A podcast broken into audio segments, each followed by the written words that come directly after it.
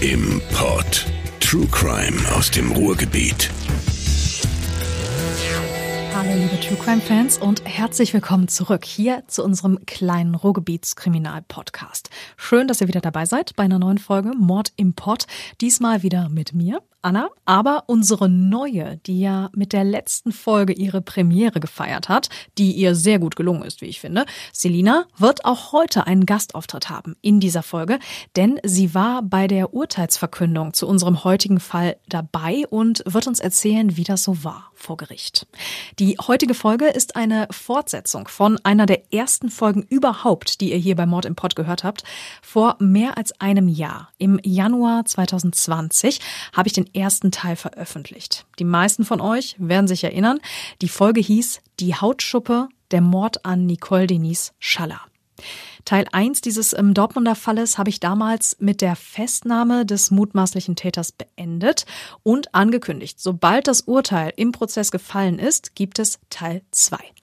Ich habe tatsächlich damals nicht damit gerechnet, dass es so lange dauern wird, bis dieser zweite Teil tatsächlich erscheint. Aber der Prozess um den Mord an Nicole Denise, der hat sich immer wieder verzögert, in die Länge gezogen, aus ähm, teils schon tatsächlich fast skurrilen Gründen. Darüber sprechen wir unter anderem in der heutigen Folge. Legen wir los.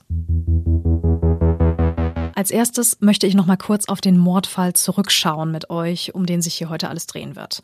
Mittlerweile liegt der Tag, an dem Nicole Denise Schaller getötet wurde, 28 Jahre zurück.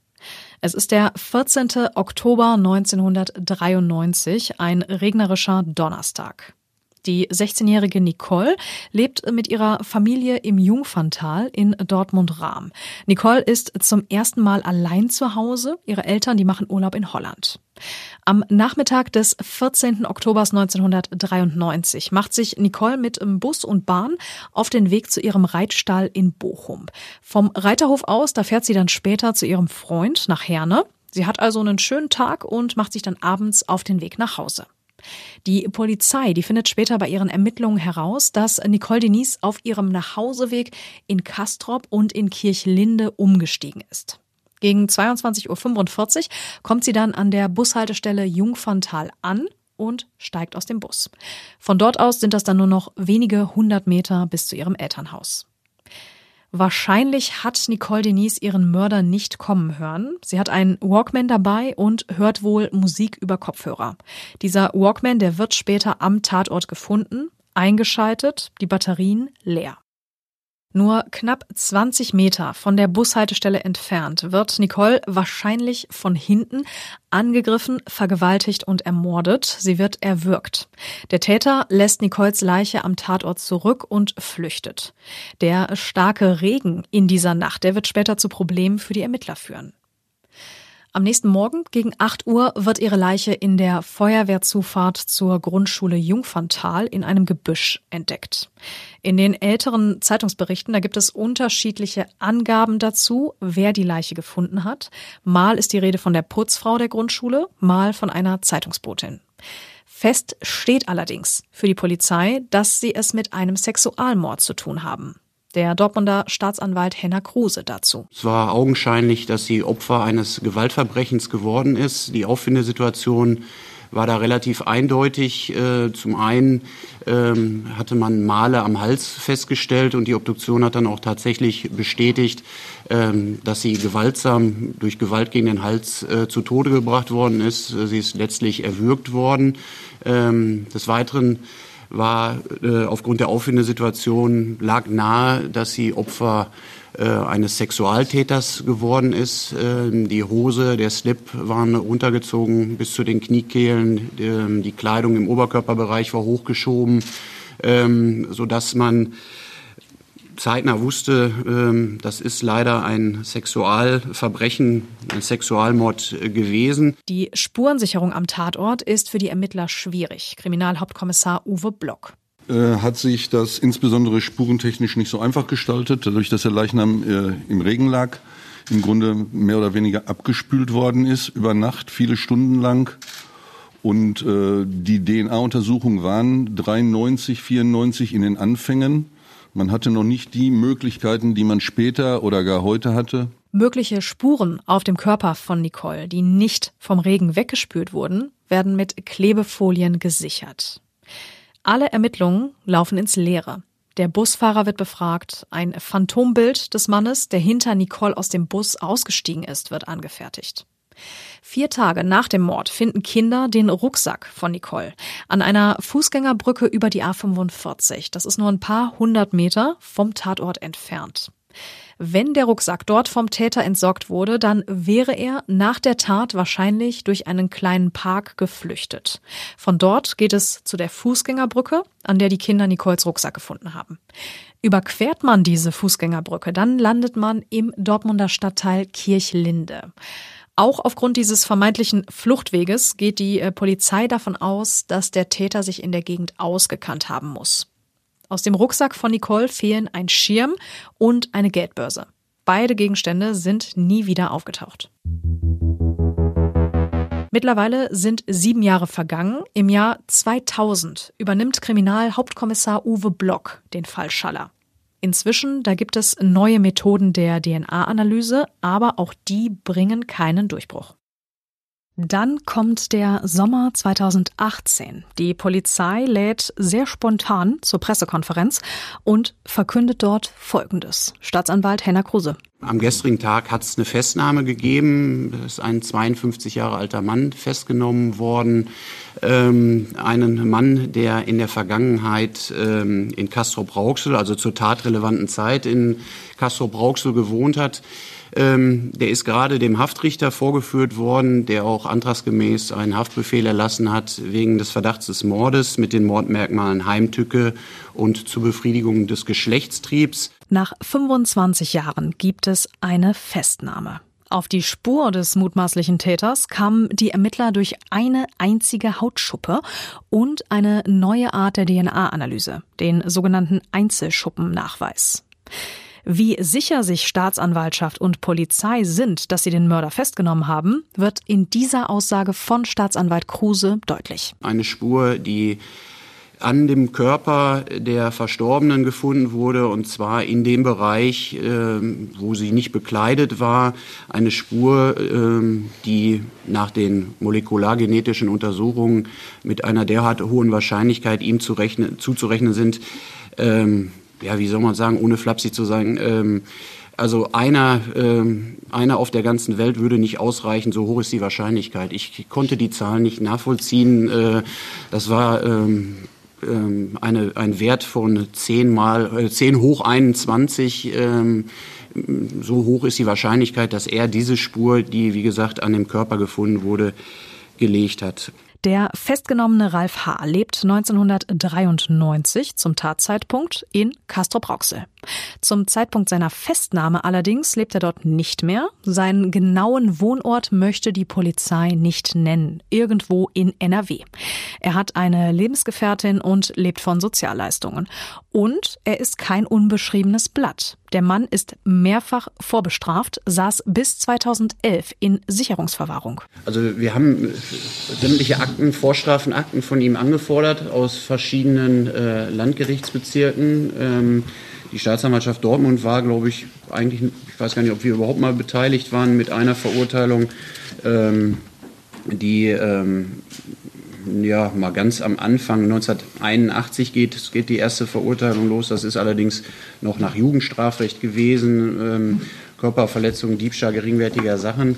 Ähm, wir haben also die Akten angefordert, deswegen ähm, sind alle Einzelheiten uns noch nicht ganz klar, aber es gab polizeiliche Merkblätter, die sind ausgewertet worden und da hat man immer so eine Kurzzusammenfassung des Sachverhalts ähm, mit Tatzeit und ungefährer Modalität. Ich konnte ähm, durch Abgleich des mit dem Bundeszentralregisterausdruck so ungefähr nachvollziehen, dass das dann auch die jeweiligen Taten sind, die dann zur Verurteilung gelangt sind.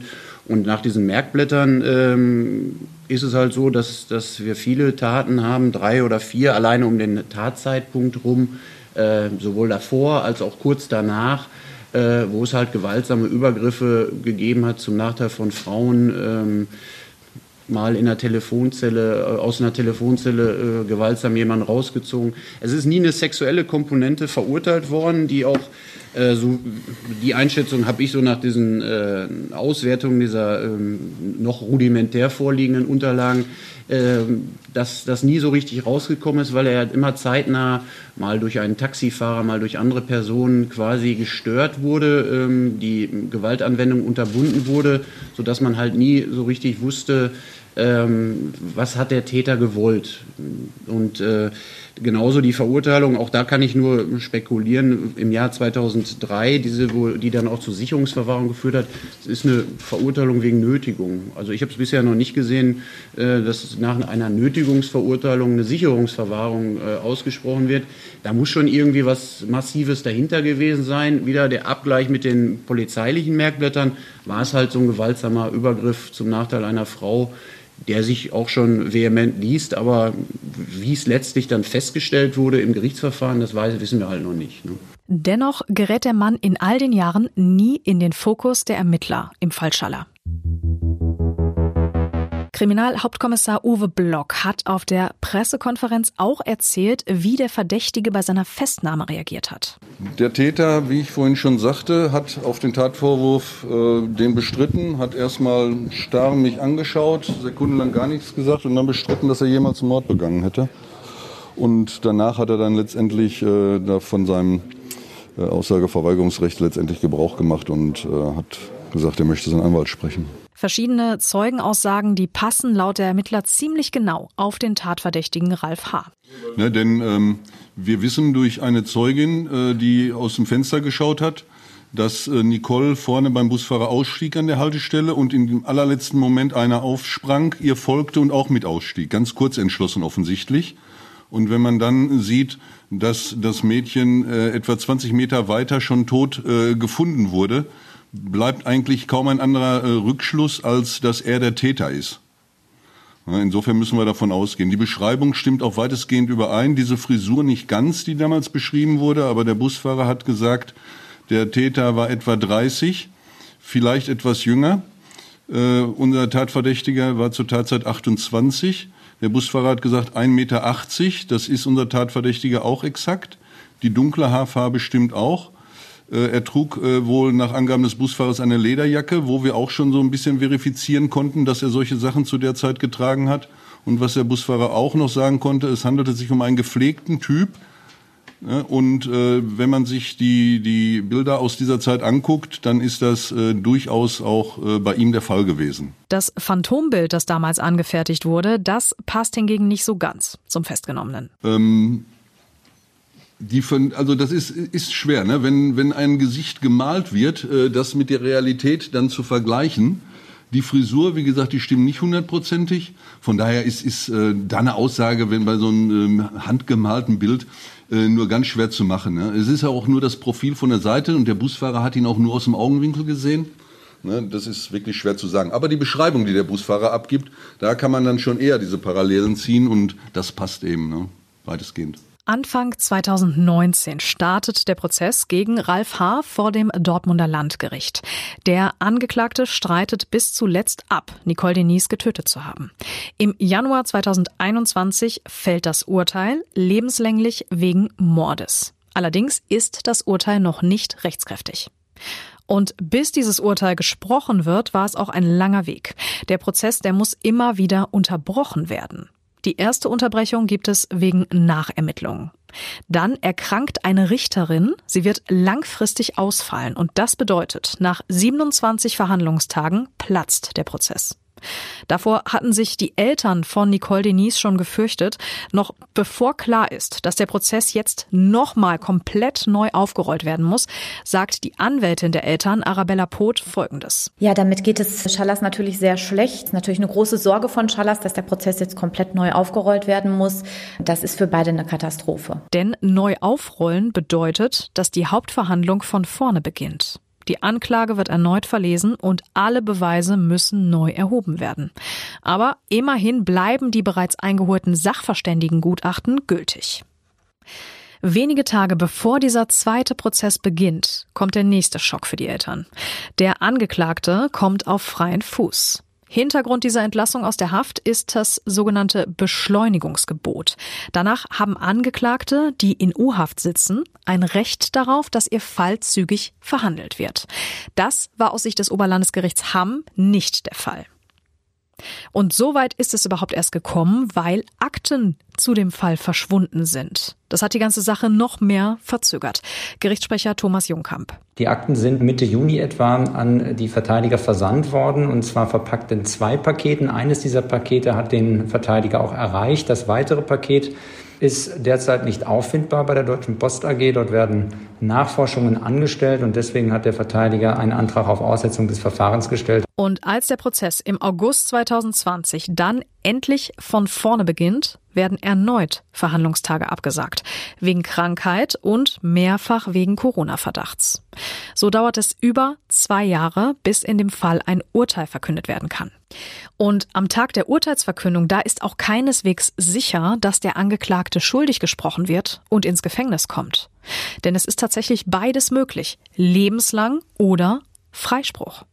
Die Richter, die haben mehrfach durchblicken lassen, dass sie Schwierigkeiten haben, ein sogenanntes Mordmerkmal sicher festzustellen. Ohne Mordmerkmal könnte der Angeklagte maximal wegen Totschlags verurteilt werden und dann käme er frei, denn Totschlag wäre verjährt. Jetzt wollen wir über diesen Tag der Urteilsverkündung im Januar 2021 sprechen. Ich hatte es euch ja schon angekündigt, meine neue mit Mord im Pottlerin Selina hat einen kleinen Gastauftritt heute. Hallo Selina. Hallo Anna. Ähm, du warst bei der Urteilsverkündung tatsächlich im mhm. Gerichtssaal. Das war einer der meist beachteten Mordfälle im Ruhrgebiet. Das heißt, der Presserummel, der müsste auch relativ groß gewesen sein, oder? War er absolut. Also schon vor dem Saal haben sich da die Pressekollegen gesammelt. Es waren bestimmt, ich müsste jetzt lügen, 15, 20 Personen, also Kamerateams, Radio natürlich, Zeitungen waren da. Und das war schon relativ aufregend. Also die Stimmung war so ein bisschen, ja, konzentriert natürlich. Ne? Man musste ja jetzt auch seine Arbeit verrichten. Aber ähm, es war auch ein bisschen Anspannung da, ne? weil ja auch gar nicht klar war, wie wird's wirklich ausgehen. Die Richter haben ja vorher schon Monate vorher schon immer mal angekündigt, könnte das jetzt tatsächlich passieren, dass es kein Mord war? Also werden die Mordmerkmale überhaupt festgestellt werden können? Und dann waren sich alle so ein bisschen unsicher. Was wird's jetzt? Weil es hätte ja sogar ein Freispruch werden können, ne? Es hätte auch ein Freispruch werden können, genau. Nämlich dann, wenn die Richter eben kein Mordmerkmal feststellen können, ja, dann wäre es Totschlag gewesen. Und Totschlag wäre mittlerweile verjährt gewesen. Und dann wäre trotz Verurteilung möglicherweise der Täter auf freiem Fuß geblieben. Also da können wir uns alle vorstellen, was das für eine Stimmung war tatsächlich an dem Tag. Mhm. Ähm, es war ja im Januar, das heißt, Corona war noch im vollen Gange, ist es ja jetzt immer noch, auch der ja. Lockdown immer noch hart. Hatte das ein bisschen Einfluss an dem Tag? Hatte es tatsächlich. Also es war ein bisschen schwierig. Wir hatten keine Akkreditierungen. Das heißt, wir waren alle da, natürlich. Jeder wollte berichten. Und als wir dann in den Saal kamen, ähm, war es ein bisschen eng und wuselig. Und äh, dann wurde uns mitgeteilt, es dürfen nicht alle Pressekollegen bleiben. Ja, und dann ging es natürlich los. Wer muss den Saal wieder verlassen? Es wollte natürlich niemand ja, diese Urteilsbegründung auch verpassen, weil nur das Urteil, ne, wir wollten nun auch alle wissen, warum, warum wird so geurteilt. Mhm. Ja, und dann äh, ging es los. Keiner wollte so wirklich freiwillig gehen. Alle hatten natürlich auch einen Auftrag zu berichten. Es haben sich dann aber tatsächlich ein paar Kollegen bereit erklärt und gesagt, wahrscheinlich, weil sie es auch anders handeln konnten, ähm, okay, wir gehen aus dem Raum, wir lassen den Platz. Das war äh, tatsächlich sehr nett. Ich äh, war eine derjenigen, die dann bleiben durfte, glücklicherweise. Mhm. Und ähm, wir waren dann zum Schluss, ich müsste wieder lügen, ich schätze immer so schlecht, vielleicht acht sieben, acht Journalisten, die dann noch bleiben durften, hinten im Raum auf den Holzbänken sitzend, schön mit Abstand. Zwei durften sich dann noch an Tische platzieren, wo dann noch Trennwände aufgestellt wurden, damit da bloß auch Corona-konform alles laufen kann. Und äh, ja, wir durften dann noch bleiben. Damit hat sich die nächste Frage, glaube ich, schon erledigt. Wenn ihr hinten auf den Holzbänken saß, dann waren keine Zuschauer zugelassen, ne? Nein, es waren diesmal keine Zuschauer. Selbst die Praktikanten des Staatsanwalts mussten dann auch äh, den Raum verlassen, weil es sonst eben einfach ein bisschen zu eng geworden wäre. Das heißt, hinten auf den Holzbänken wir Journalisten, vor uns links und rechts an der Wand waren dann Tische, äh, links die Verteidigung, rechts die Anklage und äh, auf Kopf natürlich die Richter äh, ein bisschen erhöht in ihren Sitzen und äh, zwischen jeder Person, wie gesagt, diese Trennscheiben, damit mhm. das alles auch äh, sicher ist und Corona-konform ablaufen kann. Wie hat denn der Angeklagte auf dich gewirkt an diesem Tag? Also er kam erst mal rein, äh, völlig vermummt, mit Kapuze, also Jacke bis ins Gesicht gezogen, natürlich auch Corona-Schutzmaske. Man hat also nicht viel gesehen. Ähm, ich habe ihn auch erst mal gar nicht von vorne gesehen. Er wirkte aber relativ, ja, entspannt will ich es nicht nennen, aber ähm, ruhig. Also er hat sich gesetzt. Es gab ein paar Gespräche mit seinen äh, Verteidigern ähm, vor, bevor der Urteilsverkündung natürlich. Mhm. Ähm, aber dann ähm, war er auch während der Verkündung und während der Begründung sehr ruhig, ungewohnt ruhig. Also hat er vorher gab es ja immer mal so ein bisschen Probleme bei Gericht, bei Verhandlungstagen, ähm, dass es da mal ein bisschen ja emotionaler zuging. Aber nein, er hat äh, tatsächlich dieses Urteil recht starr angenommen, akzeptiert offensichtlich. Wobei natürlich die Verteidigung hinterher ganz klar gesagt hat, wir werden in Revision gehen. Mhm. Also vielleicht war das für ihn auch so ein bisschen, er wusste ja, sollte das so ausgehen, äh, dann wird sein Verteidiger definitiv ja mit ihm die Revision äh, beantragen. Und äh, vielleicht hat er deswegen einfach ne, ein bisschen ruhig und das einfach hingenommen. Mhm. Das Urteil lautete ja lebenslänglich, aber es ist eben noch nicht rechtskräftig, was Richtig. du gerade schon gesagt hattest. Ähm, und das bedeutet, dass Ralf H. aktuell auf freiem Fuß ist tatsächlich, ne? Er ist auf freiem Fuß, genau, weil im letzten Jahr wurde er ja freigelassen. Die ganze Verhandlung hat ja viel zu lange gedauert. Es wurde ja immer wieder, gab es Verzögerungen, weil die Richterin krank wurde und aus vielerlei andere Gründe. Und das dauerte einfach zu lang. Das, also es gibt rechtlich Grenzen, wie lange sowas gehen kann. Und das war unzumutbar. Und da haben dann das Oberlandesgericht in Hamm hat dann entschieden, nein, ähm, er muss freigelassen werden. Das ist nicht mehr verhältnismäßig. Und das konnte man jetzt nicht einfach wieder zurücknehmen, solange dieser Prozess nicht wirklich rechtskräftig ist. Das ist das Problem, weil sein Verhalten war ja im Grunde so, also er hat sich ja eingelassen, er ist ja zu den Verhandlungen gekommen, er ist ja nicht, da gibt's ja keine Fluchtgefahr oder ähnliches. Mhm. Und deswegen konnte man jetzt nicht, so einen Grund hätte man haben müssen. Also man hätte jetzt sagen müssen, es besteht Fluchtgefahr aufgrund des Urteils oder wie auch immer, dass man sagen kann, man setzt ihn wieder in Untersuchungshaft und setzt ihn äh, fest oder wie auch immer. Ähm, aber das geht eben nicht. Und solange dieses Urteil nicht rechtskräftig ist, bleibt er auch frei. Dadurch hat dieses Urteil aber auch so ein Geschmäckle bekommen, ne? vor allen Dingen für den Vater von Nicole Denise. Der war ja auch ja. im Gerichtssaal dabei. Genau, er war diesmal alleine. Seine Frau äh, war ja im Krankenhaus. Ähm, es hat ihr offensichtlich sehr zugesetzt, diese ganze Verhandlung. Und äh, sie hatte wohl einen Herzinfarkt und konnte nicht erscheinen. Er war nicht ganz alleine. Er hatte eine Gerichtspsychologin an der Seite. Gott sei Dank. Ne, gibt es sowas, äh, Begleitungen an mhm. solchen Tagen und er war sehr, sehr angespannt, das hat man auch gemerkt.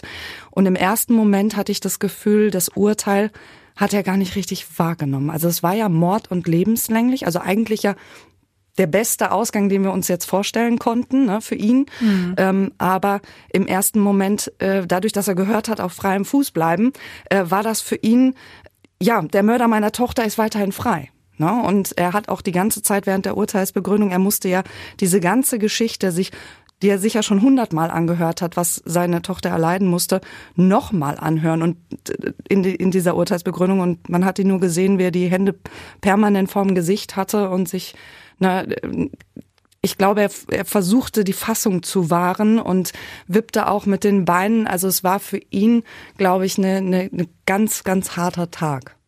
Und entsprechend enttäuscht war er dann zum Schluss. Also seine Anwältin musste ihm dann auch nochmal erklären, dass das eigentlich ein gutes Urteil ist, dass das ein erster Schritt ist. Aber das Problem ist für die Familie natürlich auch, dass sie das Ganze, ja, es ist noch nicht beendet. Immer noch nicht. Ja. Also die Revision bedeutet ja auch, es wird nochmal diskutiert und nochmal aufgerollt und das kann alles sich jetzt nochmal eine ganze Weile ziehen ja, bis das, äh, bis wirklich feststeht, was ähm, ja mit dem Täter jetzt geschieht. Und das macht es natürlich für die Familie nicht einfach. Ähm, dann lass uns doch jetzt noch mal kurz zum Urteil zurückkommen. Mhm. Ähm, lebenslänglich wegen Mordes, das ist aber auch schon genau der Punkt, denn die Frage war ja Mord oder Totschlag. Richtig, und das macht einen himmelweiten Unterschied. Ne? Und die Richter sind sich da aber sehr, sehr sicher, dass es eben Mord und kein Totschlag war. Das Problem war ja, das liegt ja 27 Jahre zurück. Und man kann natürlich nicht mehr ganz genau sagen, was ist an diesem Abend wirklich passiert. Das heißt, es wurden Szenarien entwickelt. Sowohl von der Staatsanwaltschaft als auch von der Verteidigung. Was ist wirklich passiert? Wie ist diese Tat abgelaufen? Und können Mordmerkmale festgestellt werden? Und die Richter sind sich letztlich aber sehr einig, dass es im Grunde nur zwei Versionen geben kann, wie sie diese Tat abgelaufen sein kann. Und äh, beide davon enthalten Mordmerkmale. Das eine ist, ähm, er ist ihr gefolgt, hat sie hinterrücks überfallen, vergewaltigt und ermordet. Da gibt's schon mal zwei Mordmerkmale. Ne? Also zum einen Heimtücke, das mhm. ist ja recht klassisch, und auch die Befriedigung des Geschlechtstriebs. Also er wollte sie vergewaltigen. Auch das äh, ist dann ein Mordmerkmal in Verbindung mit der Tat dann. Ähm, und die zweite Version wäre, er hat äh, sie verfolgt, um sie zu vergewaltigen hat äh, sie angegriffen, sie hat sich aber gewehrt und er hat sie dann ermordet, um sein Verbrechen, nämlich die Vergewaltigung, äh, zu verdecken. Und das wäre dann ein klassischer Verdeckungsmord. Die Verdeckungsabsicht ist also auch ein Mordmerkmal. Und zweites Mordmerkmal, auch hier Befriedigung des Geschlechtstriebs. Ne? Also sind sich die ähm, Richter da ziemlich sicher, andere Versionen sind ihrer Ansicht nach einfach sehr unwahrscheinlich oder nicht plausibel genug gewesen. Mhm. Und deswegen haben sie entschieden, es muss Mord gewesen sein. Und der andere Punkt, der ja wichtig war in dieser Verhandlung, ist ja, war er das überhaupt? War der Angeklagte auch der Täter? Wir wissen jetzt, es ist Mord und kein Totschlag, aber war er es auch? Und auch da sind sich die Richter ziemlich sicher, dass er das gewesen sein muss. Denn ähm, ja, das wichtigste Indiz ist ja die DNA-Spuren. Und da gab es zwei Hautschuppen, die wurden im Leistenbereich oder am Oberschenkel der, äh, der Leiche gefunden. Und äh, die haben eben seine DNA. Die Verteidigung hat immer wieder argumentiert, na ja, es gibt ja auch noch andere Spuren, aber diese anderen Spuren, die waren auf der Kleidung. Dass die vielleicht zufällig dorthin gelangt sind, ist wahrscheinlicher für die Richter, als dass DNA-Spuren an nackten Körper irgendwie zufällig dahin getragen wurden. Und es gab auch noch ein Haar, das ebenfalls im Leistenbereich, also im Oberschenkel-Leistenbereich gefunden wurde. Und ähm, das ist ein schwacheres Indiz tatsächlich, weil das nur mit einer Blutgruppenbestimmung identifiziert werden konnte. Es hat die gleiche Blutgruppe wie die vom Täter.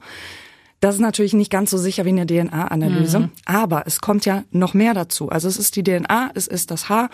Dann sagen die Richter, der Vorstrafenakte des Angeklagten, er hat ja schon vorher Frauen überfallen und auch gewirkt. Das heißt, auch das wird hinzugezählt und auch die Nähe seines Wohnorts zum Tatort. Und die Richter sagen einfach, diese ganze Verkettung von Indizien, die lässt eigentlich keinen anderen Schluss zu, als dass er auch tatsächlich der Täter ist. Wie stellt sich denn die Verteidigung da jetzt eine Revision vor? Also worauf mhm. wollen die aufbauen? Das einzige Mittel, das sie haben, äh, heißt Rechtsfehler. Und äh, das wird jetzt gesucht, und zwar in der Urteilsbegründung. Also das ist das Einzige, was sie machen können. Sie gehen das ganze Urteil nochmal akribisch durch und schauen, ob es da irgendwelche Fehlschlüsse, Fehler, Argumente gibt, die nicht passen oder wie auch immer. Und damit können sie dann eben ähm, eine Revision beantragen. Und ähm, ja, ein anderes Mittel haben sie im Grunde nicht. Ne? Mm, und die Verteidigung, die ist ja auch überzeugt, dass das maximal Totschlag war. Genau. Also der, ich habe ja mit dem Verteidiger gesprochen und der war sehr überzeugend, äh, was mich aber auch nicht gewundert hat. Der wäre Anwalt, ja, ne? Hm, wäre ein schlechter Verteidiger, wenn er es nicht wäre. Also er sagt, er ist ziemlich äh, sicher, ähm, dass sie da was finden könnten und ähm, dass das Urteil eben wieder aufgehoben wird. Also die Revision geht jetzt die Begründung an den Bundesgerichtshof und die müssen dann letztlich entscheiden, ob es Fehler gab ob dieses Urteil aufgehoben werden muss oder ob es gültig gemacht, also rechtskräftig wird. Dann wird das Ganze aber noch ziemlich lange dauern, oder? Das wird noch eine Weile dauern. Ich kann jetzt schlecht schätzen, wie lange das mhm. dauern wird, aber es äh, kann eine ganze Weile dauern, weil es muss ja jetzt erstmal begutachtet werden, das Urteil wird jetzt geprüft. Dann geht das Ganze an den Bundesgerichtshof, die müssen das Ganze auch nochmal prüfen und dann wird es irgendwann ja zu einem endgültigen Urteil kommen. Was hat denn die äh, Anwältin von Familie Schaller zu dieser geplanten Revision gesagt? Ja, also sie hatte natürlich extrem viel Mitgefühl auch für die Familie. Die leidet jetzt natürlich enorm. Der Täter ist auf freiem Fuß, bis das Ganze rechtskräftig ist. Die wissen nicht, was jetzt noch passiert und was noch auf sie zukommt. Für die hat das natürlich kein Ende. Ähm, das ist schwer, sagt sie, aber das Urteil selbst ist schon mal eigentlich ein positives Signal. Es ist Mord und lebenslänglich, eben nicht ein Freispruch, der ja auch hätte sein können, mhm. äh, oder Totschlag, was in der Folge äh, das gleiche wie ein Freispruch im Grunde gewesen wäre. Er wäre zwar verurteilt gewesen, wäre aber auf freiem Fuß. Weil verjährt. Weil verjährt. Und äh, das ist natürlich ähm, jetzt erstmal für den Moment äh, tatsächlich für die Familie eigentlich ein gutes Urteil. Und das hat sie auch ähm, ja so kommuniziert. Also sie war auch recht ruhig, wie eine Anwältin nun mal auch ist. Ne? Sie hat äh, das ähm, ja für die Familie als positiv gewertet und ähm, hofft natürlich, denke ich, wie wie alle äh, von der Anklage, dass ähm, dass das Urteil eben auch rechtskräftig wird. Was jetzt passiert, ist nicht absehbar, aber es ist zumindest ein Anfang.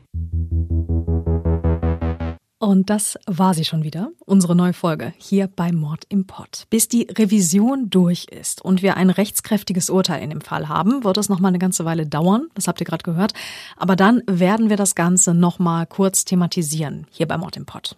Ihr hört uns wieder in vier Wochen mit einer neuen Folge und einem neuen Fall hier bei Mord im Pott. Welcher Fall das genau sein wird, das ist aktuell noch nicht ganz klar. Wir recherchieren an mehreren möglichen Themen. Mal schauen, über welchen Fall wir dann zuerst mit euch sprechen können. Wenn ihr auch noch Vorschläge habt für neue Fälle, die wir uns in Zukunft mal anschauen könnten, dann schreibt uns gerne bei Instagram oder auch bei Facebook. Bis dahin, lasst euch vom Lockdown nicht frustrieren. Bleibt gesund. Bis demnächst. Mord im Pott. True Crime aus dem Ruhrgebiet.